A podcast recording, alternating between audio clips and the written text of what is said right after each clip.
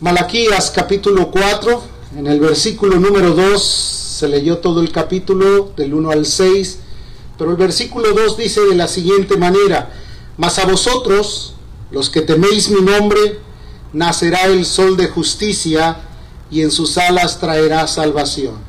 Y saldréis y saltaréis como becerros de la manada. ¿Cuántos dicen amén? Cuando la manifestación de Dios es una realidad, el gozo es completo. Cuando la bendición de Dios es una realidad para sus hijos, no hay otra cosa más que externarle el gozo y la alegría de todo lo maravilloso que Él es en medio de nosotros. Si hablamos de Malaquías, hablamos del último libro del Antiguo Testamento. Fue escrito por el profeta Malaquías. Y de Malaquías hasta Juan el Bautista, que es el inicio en el Nuevo Testamento, pasaron aproximadamente 500 años. Quiere decir que en ese periodo hubo una oscuridad terrible.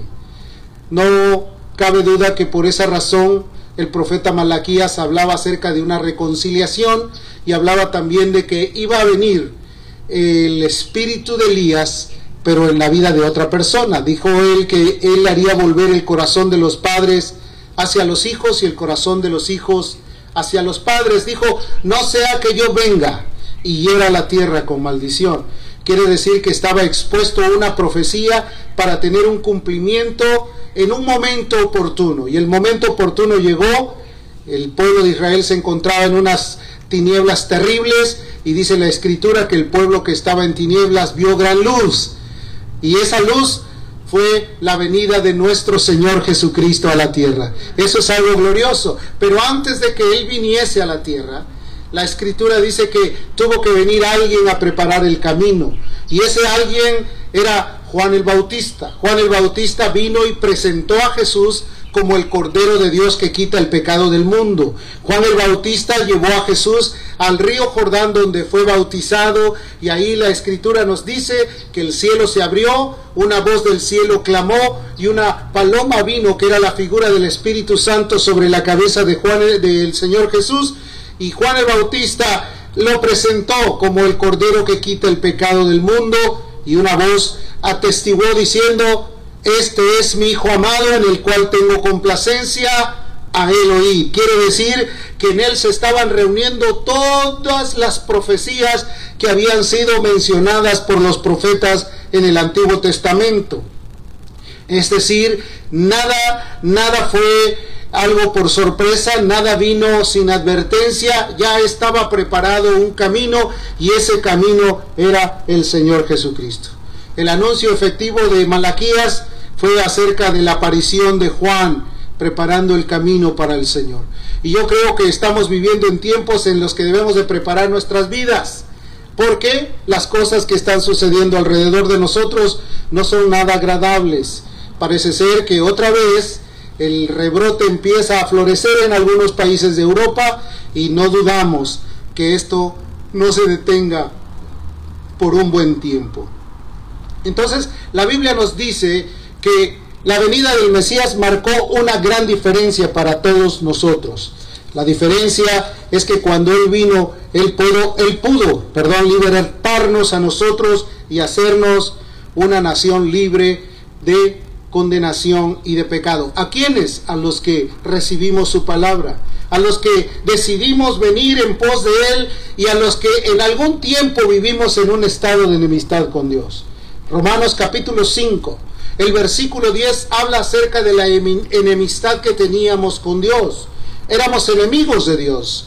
Él sabe que nuestras vidas necesitaban la ayuda de Dios. Dice, porque siendo enemigos fuimos reconciliados con Dios por la muerte de su Hijo.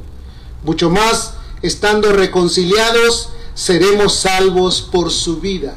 Si éramos enemigos de Dios y Él al venir a este mundo, al morir por nuestros pecados, nos reconcilió. Dice la Escritura que si ya hemos sido reconciliados, ahora somos salvos por su vida, por la obra redentora de Cristo. ¿Cuántos dan gloria a Dios? Porque si Cristo no hubiese venido al mundo, nuestras vidas hubieran quedado, hubieran perecido en delitos y pecados sin tener una verdadera ayuda de parte de Dios, siendo salvos por su vida. Dios nos salvó Dios nos libertó de la condenación que había. A todos los que nos acercamos a Él, que reconocimos nuestra debilidad, Él vino y tuvo de nosotros misericordia. Nos libertó de la esclavitud en la que vivíamos. Debido a Él encontramos que su gracia y su favor nos ha ayudado hasta este momento. Nos ha dado la oportunidad de no vivir en temor, sino en toda la confianza. ¿Por qué? Porque Él vino y se sentó a la diestra del Padre para ayudarnos en cada momento de nuestra vida. Nuestras vidas sin, sin Cristo no tienen propósito. Una vida sin Jesús no tiene ningún aliciente. Podrá vivir eh, tratando de sobresalir ante las pruebas, viviendo en las adversidades, pero no tendrá ninguna oportunidad de sentirse feliz. La única manifestación que puede lograr felicidad en nuestra vida es reconocer que Cristo vino y nos perdonó del pecado. Si nosotros no entendemos esa verdad, nuestra vida vive apática, somnolienta, tratando de buscar siempre encontrar algo que nos dé la oportunidad de vivir en estados de alegría. Es por esa causa el mundo busca las adicciones, porque no tienen una expectativa de vida a través de Jesús. Todo se llevó a cabo acerca de la venida de Cristo.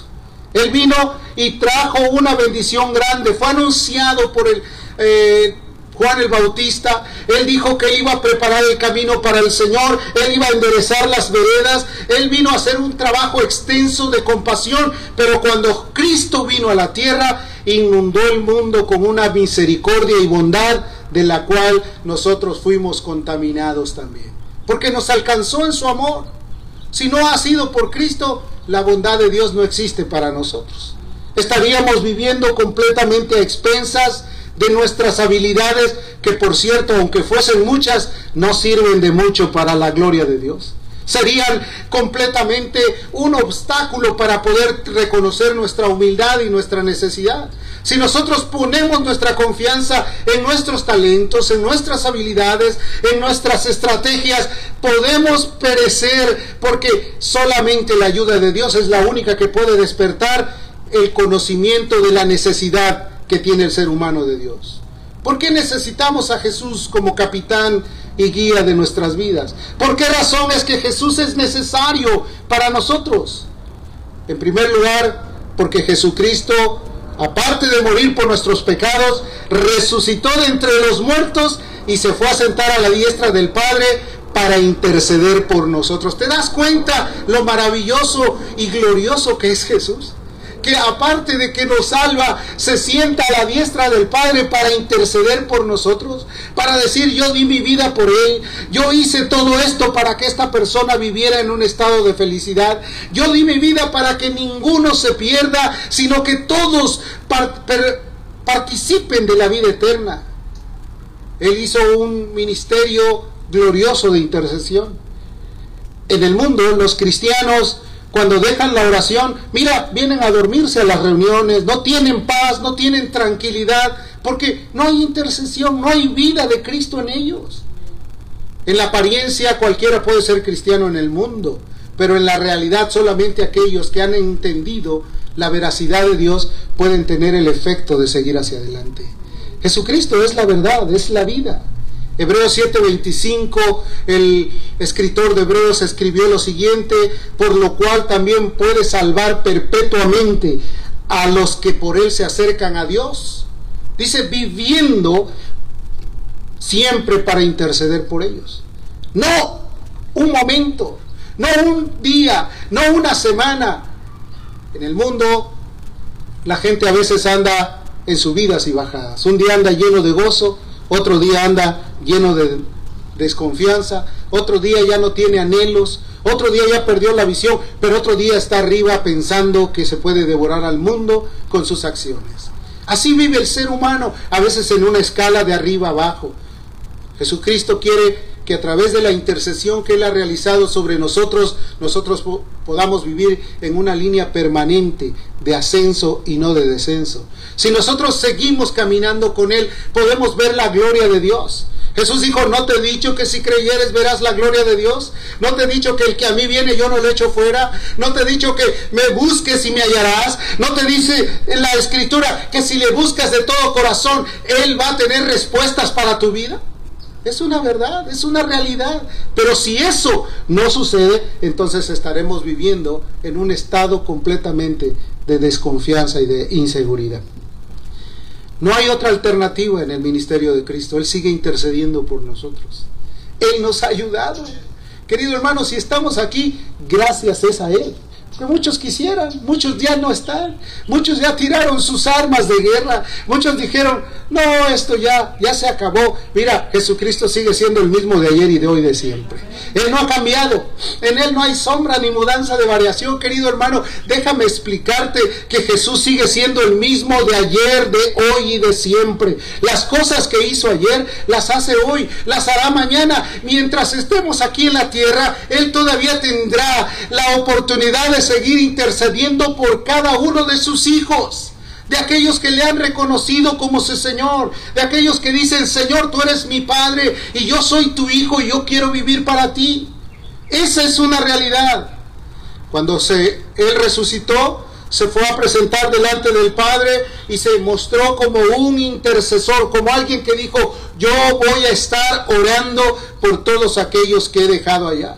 Les dijo, yo me voy, pero no les voy a dejar huérfanos. Voy a enviar el consolador, el espíritu que los va a guiar a toda verdad y a toda justicia. Y nosotros como seres humanos necesitamos el consuelo de Dios, ¿cierto o no es cierto? En algún momento que te sientes eh, desanimado, en algún momento en que el enemigo quiere venir, invadir tu mente para decirte que ya no hay nada que hacer, Él viene y trae consuelo para tu vida porque Él es todopoderoso. Él no ha dejado de manifestar su amor y su misericordia. Ahora, en esa labor que fue anunciada, Jesús mismo se hizo hombre para liquidar nuestras deudas. Se hizo igual a nosotros. Tú y yo, querido hermano, tenemos ciertos límites y ciertas capacidades. Nuestras limitaciones a veces son muy escasas. A veces tenemos un límite en el cual decimos yo hasta aquí llego, ya no puedo ir más allá. Muchos de nosotros nos hemos pensado que hemos llegado al límite de nuestra fuerza. Pero déjame decirte que Jesús sigue fortaleciendo las manos del justo. La Biblia dice que muchas son las aflicciones del justo, pero de todas ellas le librará Jehová. ¿Qué te parece? Que aunque vivas en estados de angustia, de desesperación, Él está dispuesto a ayudarte porque Él es Dios Todopoderoso. Filipenses capítulo 2, versículo 8, nos habla acerca de su condición como ser humano. Dice, y estando en la condición de hombre, se humilló a sí mismo haciéndose obediente hasta la muerte y muerte de cruz. Como hombre, dice, se humilló a sí mismo haciéndose obediente hasta la muerte y muestra y muerte de cruz. ¿Qué decir? ¿Qué quiere decir esto? Que él mostró su fragilidad y debilidad como ser humano en la carne para sufrir como tú y como yo. Dice, para ser obediente hasta la muerte y muerte de cruz. Obediencia. Esa palabra es muy importante. Obediencia. Por lo regular, nuestra mente a veces se llena de una idea equivocada de decir, yo no tengo a nadie en que obedecerle. Yo solamente soy el arquitecto de mi propio destino. Nadie me tiene que decir lo que yo tengo que hacer. Pero cuando vienes a Cristo es porque tú has renunciado a tu ego, a tu yo. Has renunciado a tu manera de pensar. Porque cada uno de nosotros, en nuestra vana manera de vivir, teníamos una manera de razonar muy propia. Cada uno decía, yo así soy y nadie me va a cambiar. Y a veces puede suceder que eso llegue a, ser una realidad. Pasen los años y no haya cambios. Pero cuando tú decides negarte a Él, decides morir como Él murió, entonces tú te vuelves flexible a la obediencia de Dios.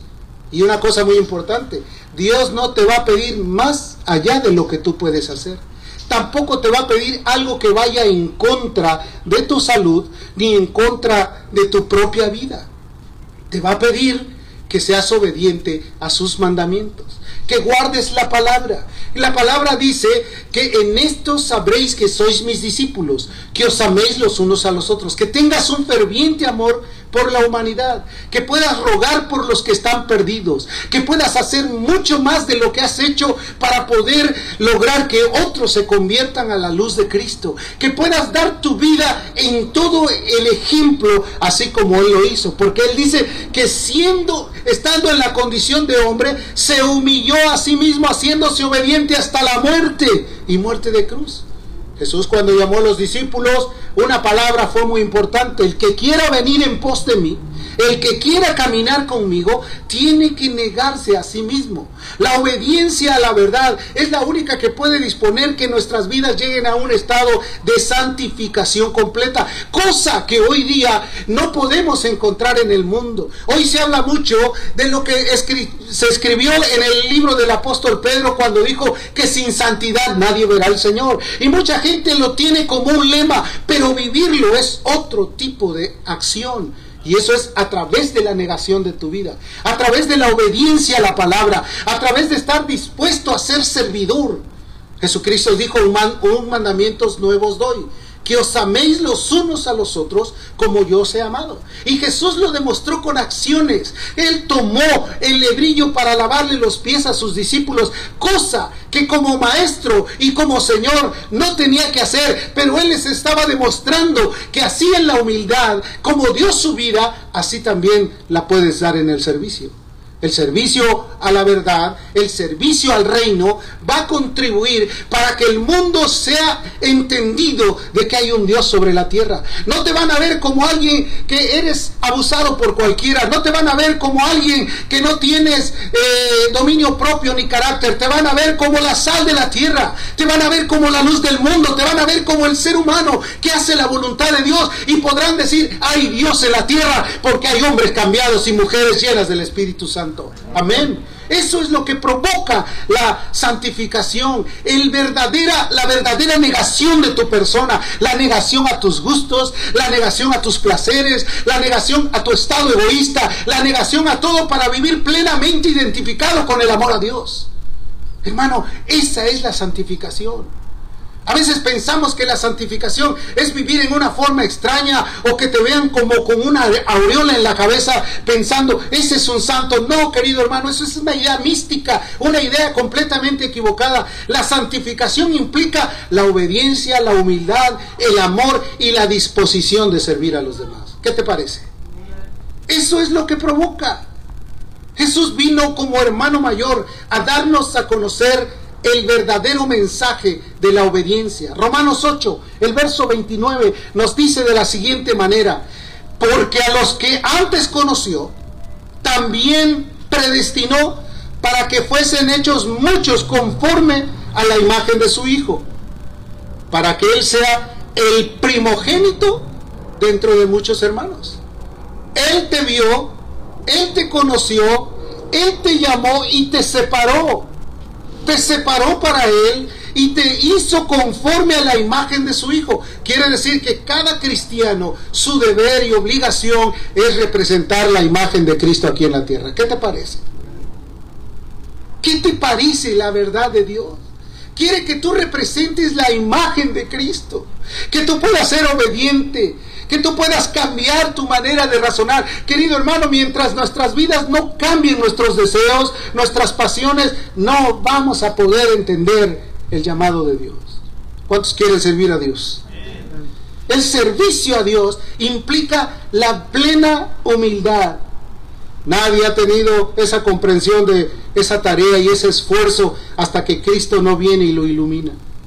Para guardarnos del mal victoriosamente, ¿te das cuenta? Como el hermano mayor se presentó. Todos los hechos de Cristo están escritos, ninguno de ellos está desaparecido. Su sufrimiento, su amor, su bondad, su pasión por los perdidos, su integridad de ser veraz, su vocación de servicio, su humildad para reconocerse que Él solamente había venido del cielo para poder bendecir a la tierra. La Biblia dice que a los suyos vino y los suyos no le recibieron. Mas a los que le recibieron, a los que creyeron en Él, les dio el derecho, la autoridad, la potestad, el dominio de ser hechos hijos de Dios. Entonces quiere decir que cuando nosotros entendemos que Él vino específicamente para salvar y nosotros nos asimos de Él y no lo soltamos y nos seguimos su ejemplo, encontraremos lo que se llama el vivir en un estado de santificación y de obediencia. Hermano, tú y yo sin Cristo no somos nada. Y Cristo sin nosotros sigue siendo el rey. ¿Qué te parece? No, no es que esté muy preocupado. Ándale, por favor, no te no seas así, no te apartes, por favor, ten compasión de Cristo que vino a buscarte. No, querido. En una ocasión Jesús iba caminando y llegó un joven y le dijo, "Maestro, ¿qué debo de hacer para heredar la vida eterna?" Y Jesús le empieza a mostrar todas las necesidades que tenía. Y llegó apelando a la única el único tesoro que tenía este hombre en su corazón, le dijo, vende todo lo que tienes, dalo a los pobres y sígueme. Y este joven, cuando sintió afectado a sus intereses, cuando se vio que iba a ser lastimado en su economía y en su interés personal, eh, resistiéndose a todo, se fue llorando por el camino porque tenía muchas posesiones. Pero yo no veo que Jesús salió a su encuentro corriendo a rogarle, no te vayas, ay mira, vas a ser un apóstol, no te vayas, por favor, detente, vas a ser un cristiano. Se fue. Se fue, no lo siguió. Dentro del cristianismo, hoy queremos que la gente venga casi con ruegos y súplicas de nosotros, hermano querido. Jesucristo ya pagó el precio. El que quiera venir a Él, Él no lo va a echar fuera, pero tiene que ser voluntariamente. Tiene que ser un despojo de su voluntad. Tiene que ser una autoridad de renunciar a su yo. Tiene que vivir exactamente, correctamente en la obediencia a la palabra. Hoy muchos dicen por ahí, se ponen sus moños y hay que andarlos buscando. Querido hermano, Jesús no fue tras este hombre. El hombre se fue por el camino llorando porque tenía muchas posesiones. ¿Tú crees que Él va a rogar para que tú y yo permanezcamos? Él quiere que voluntariamente estemos en su presencia. Amén. ¿Cuántos dicen amén? Ahora, nadie, Él nos dejó ver que tenía simpatía por las cargas y debilidades que nosotros a veces tenemos. Porque mientras estamos en el, en el mundo, vamos a tener muchos compromisos que cumplir, ¿cierto o no es cierto? Y a veces los compromisos te abruman, ¿verdad? A veces te hacen sentir, yo no puedo, no voy a poder, es, muy, es demasiado, este, es muy crítica la situación mía. Hebreos 4, el versículo 15 dice que tenemos un sumo sacerdote que no puede, que no puede compadecerse de nuestras debilidades, sino uno que fue tentado en todo, según nuestra semejanza, pero sin pecado. No tenemos un sumo sacerdote que no se compadezca, sino uno que se compadece de nuestras necesidades.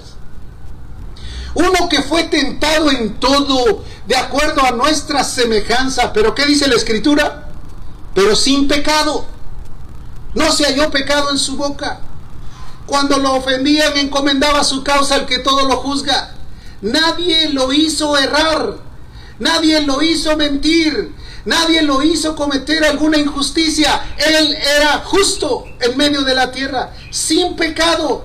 Por eso estaba en el puesto de un sumo sacerdote, según el orden de Melquisedec, alguien que tenía la autoridad de entrar al lugar santísimo y fue él el único que tuvo la oportunidad de entrar directamente al trono de la gloria y el velo del templo se rasgó en dos para que ahora tú y yo tengamos acceso directo al Padre para que ahora todas las cosas las pidamos al Padre, pero en el nombre de Jesús.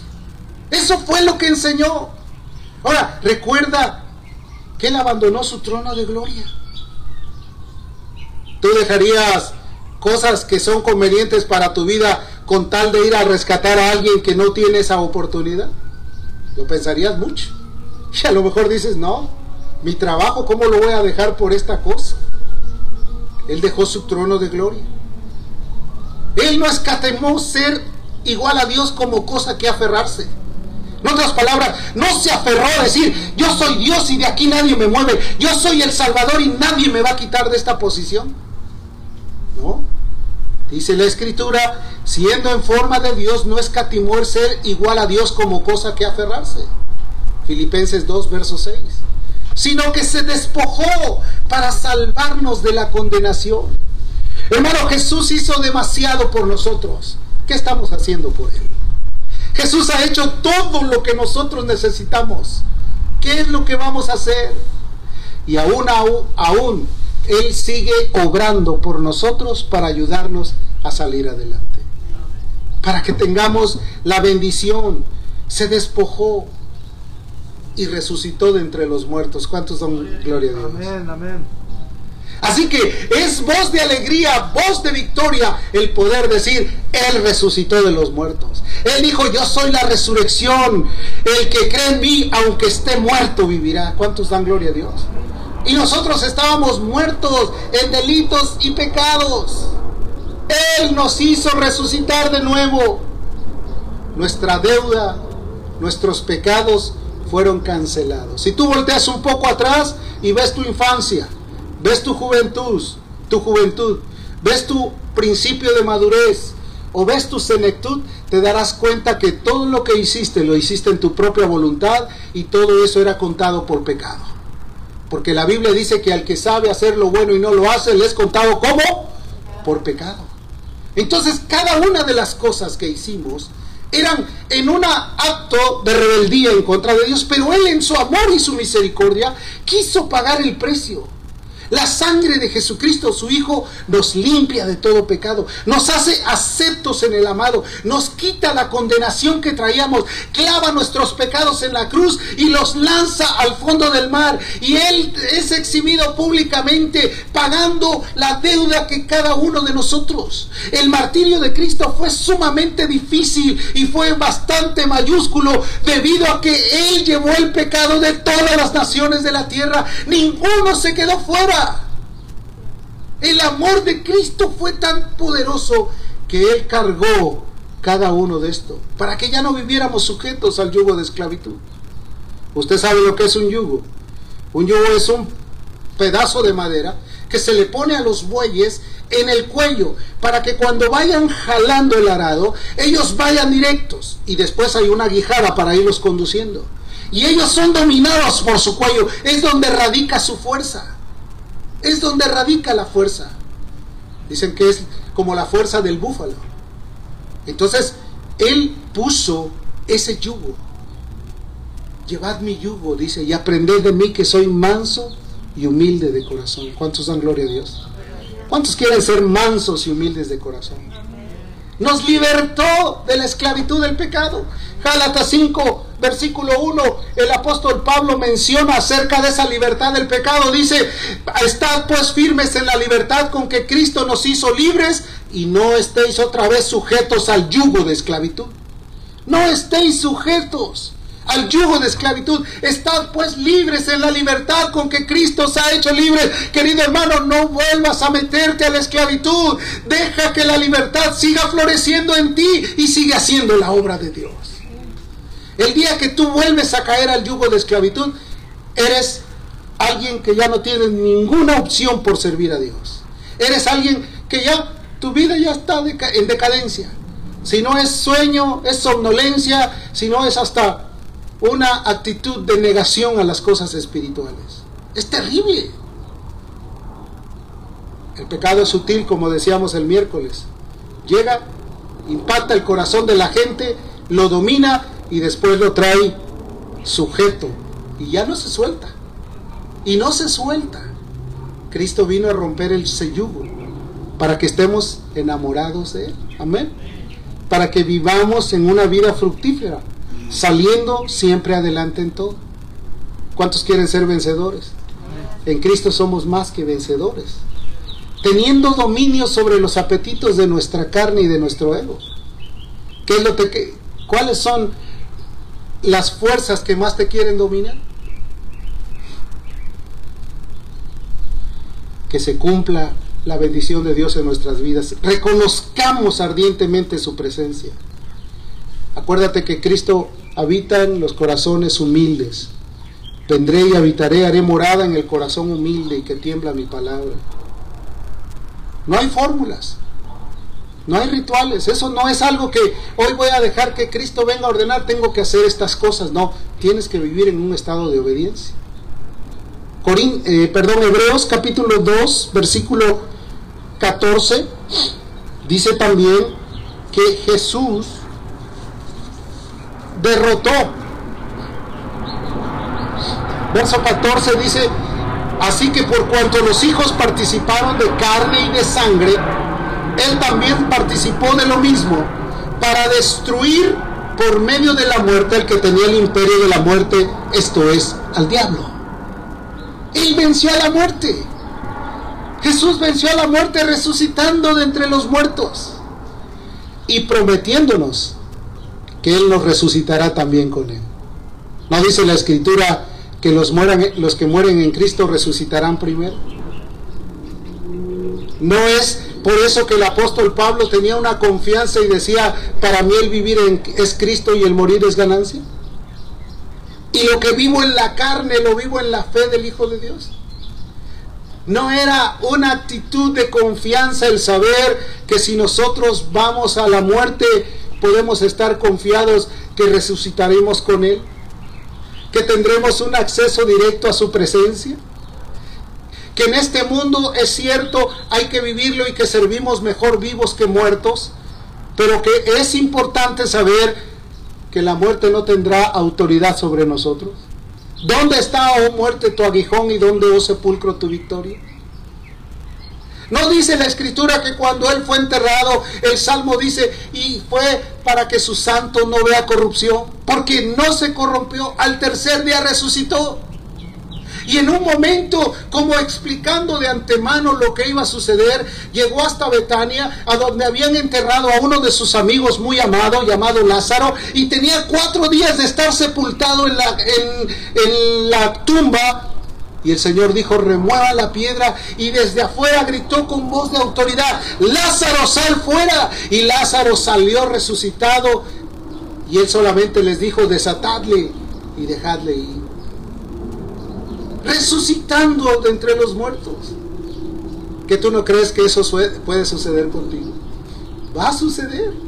Esa es la esperanza de nosotros. La luz representa la seguridad, la oscuridad representa la noche.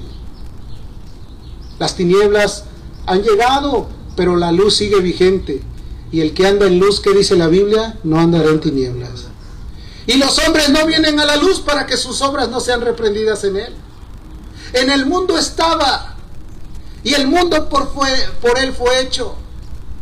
Pero todos quisieron, abandonaron la luz porque sus obras eran malas, dice la escritura.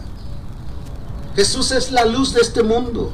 Jesús declaró, y estas cosas os he hablado para que en mí tengáis paz. En el mundo tendréis aflicción, pero confiad, yo he vencido al mundo si venció la muerte, también tiene oportunidad y poder para vencer al mundo.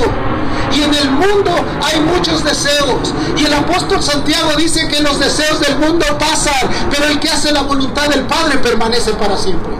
Amén. Permanece para siempre. En una explicación que le dio a sus discípulos, después de hablarles y decirles que Él era la puerta, que el que por Él entrara iba a ser salvo, que iban a hallar pastos, que iban a vivir en un estado de paz, les dio una promesa. Juan 10, el verso 28. En esa promesa Él les demostró que no solamente los iba a proteger mientras Él viviera, sino que Él iba a estar con ellos todos los días. Jesús les dijo, y yo les doy vida eterna. ¿Qué te parece? Voltea a ver a tu hermano y dile, Dios nos ha dado vida eterna. Sí, en el mundo la edad del hombre son 70 y los más robustos 80. Pero nos ha dado vida eterna. Dice, y yo les doy vida eterna y no perecerán jamás. ¿Qué más? Ni nadie los arrebatará de mi mano. El enemigo no tiene autoridad sobre ti. ¿Sabes cómo puedes tú separarte de la mano de Dios? Cuando tú voluntariamente decidas hacerlo. Porque Él va a respetar tu opinión y tus decisiones.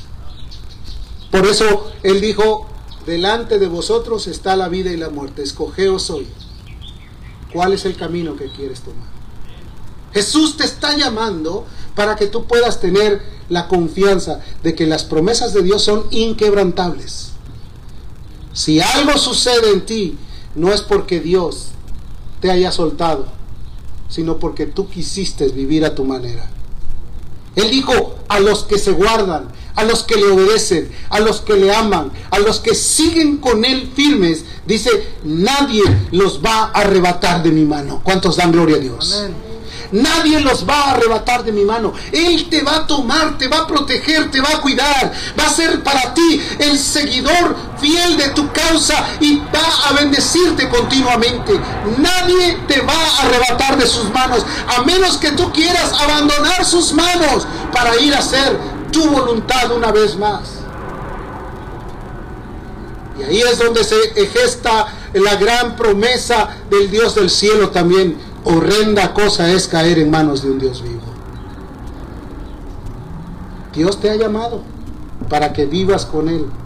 Está explícita la promesa asegurada. Nadie te arrebatará de su mano. Es dueño de nuestras vidas, querido. No nos pertenecemos, aunque a veces nos violentamos y queremos que nadie se meta con nosotros. Si eres cristiano, ten seguro que todos se van a querer meter contra ti. Pero si Dios es por nosotros, querido, ¿quién contra nosotros? Amén. Así que, ¿qué te parece si en esta mañana lo único que le dice Señor, yo no quiero salirme de tu presencia? Yo quiero vivir a tu lado, quiero caminar contigo, quiero refugiarme en tu regazo, quiero obedecer a tus mandamientos, quiero vivir para ti, quiero ser obediente hasta la muerte. Sé fiel hasta la muerte y yo te daré la corona de la vida. Es voz de alegría que Él ha resucitado de entre los muertos. ¿Por qué no te paras, cierras tus ojos?